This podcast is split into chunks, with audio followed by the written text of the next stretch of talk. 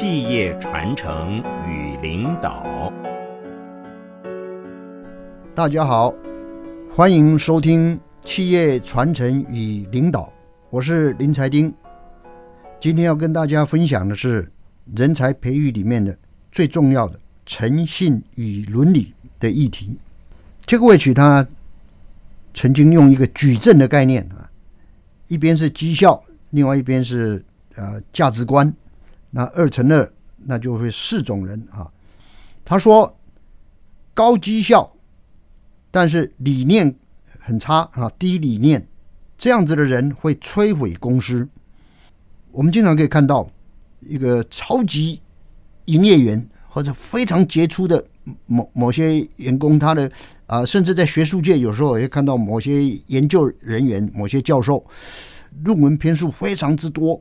啊，研究做得非常之好，这就是高绩效。可是，如果缺乏诚信伦理，他很可能他的业绩的产生的过程有一些超捷径，有一些瑕疵，有一些走偏路。这种人因为能力很好，所以他绩效很高嘛。能力越好，捅出的篓子会越大。所以杰克威尔奇说，如果他的员工里面绩效很好，但是诚信伦理出了问题。他会请他立刻走路，而且对多数主管为什么很难做的决定呢？因为舍不得这个员工创造出来的绩效，所以他就一直留在这里。毕竟他帮我们公司带了很多业绩，毕竟他是超级业务员，毕竟他做的研究的篇数是最多的，所以就没有去处理他那种有时候不是。很正当的手法产生出来的绩效，可是，一旦别康，那个篓子捅的都比谁大。所以在人才培育上面，我们要回到一个很根本，诚信伦理是人才培育的根本。那我们先来谈诚信。如果按照中文来表面上的字的解析，它有两个概念所构成，有诚实跟信任。我们必须说，诚实会带来。信任，在一个团体里面，如果大家我认为你是很诚实，你也认为我是很诚实的人，那么于是我们彼此就会信任。信任呢，就会带来速度。当彼此有信任的时候，我们做决策的时候就不用很多，必须要设防。那万一别人要害我的时候，我怎么样怎么样？彼此不信任，那你决策速度就会变得很缓慢。有一位管理顾问。他叫 Stephen Covey 哈，也写过很有名的书，例如《与成功有约》，另外一部很有名的书叫做《The Speed of Trust》，信任带来速度。在这个瞬息万变的时代，能够在激烈竞争里脱颖而出的企业，他们都曾在关键时刻做出正确决策，因为机会之窗很快就关闭了。那你之所以能够在这么快做出决策，因为你的团队彼此信任，信任就是要大家都诚实以对，所以诚实会带来信任，信任会带来速度，速度才能够让你抢得先机，在关键时刻做出正确的决策。因此呢，诚信是一切的根本。如果要找一个英文字跟它对应的话，我在想，integrity。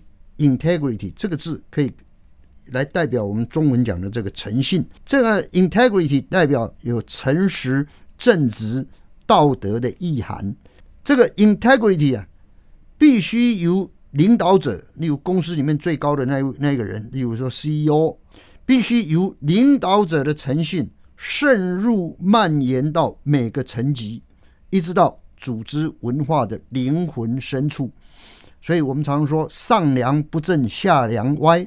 如果上面没有诚信，就会一直渗到每一个层级，所以底下就会歪掉了。相反的，如果上面是有诚信的，那这个就会成为组织的灵魂深处的啊，每一个人都会被诚信所影响。如果一个创业家他有诚信的美誉，大家认为这个人是值得信赖，这个诚诚信他会有什么样好处呢？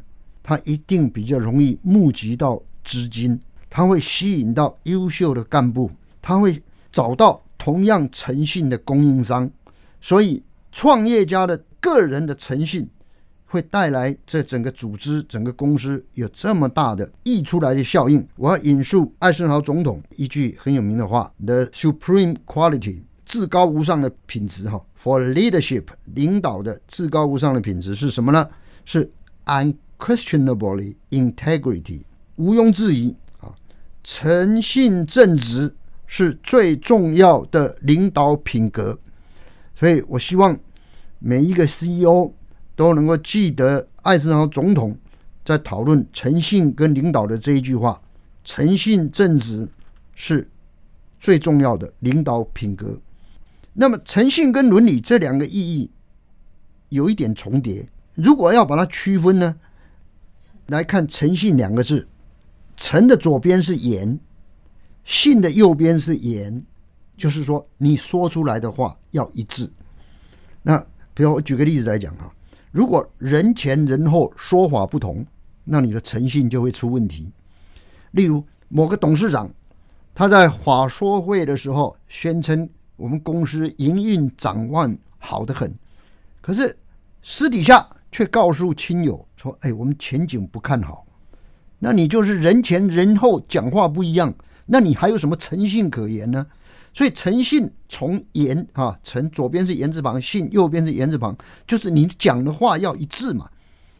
伦理的伦呢，它是人字旁，人字旁呢，伦理关乎人际关系之理，因为有不同的人辈分啊，一轮又一轮的辈分，这个伦理就跟利害关系人，就是不同的人有关。这个利害关系人呢，就 stakeholders，也就是说，你对应不同的人。我们现在讲到的伦理，它已经不是说周围的这些人都很好，你还要对待遥远的、不是很有关的人，甚至你要对待整个地球生态，这是对伦理的要求。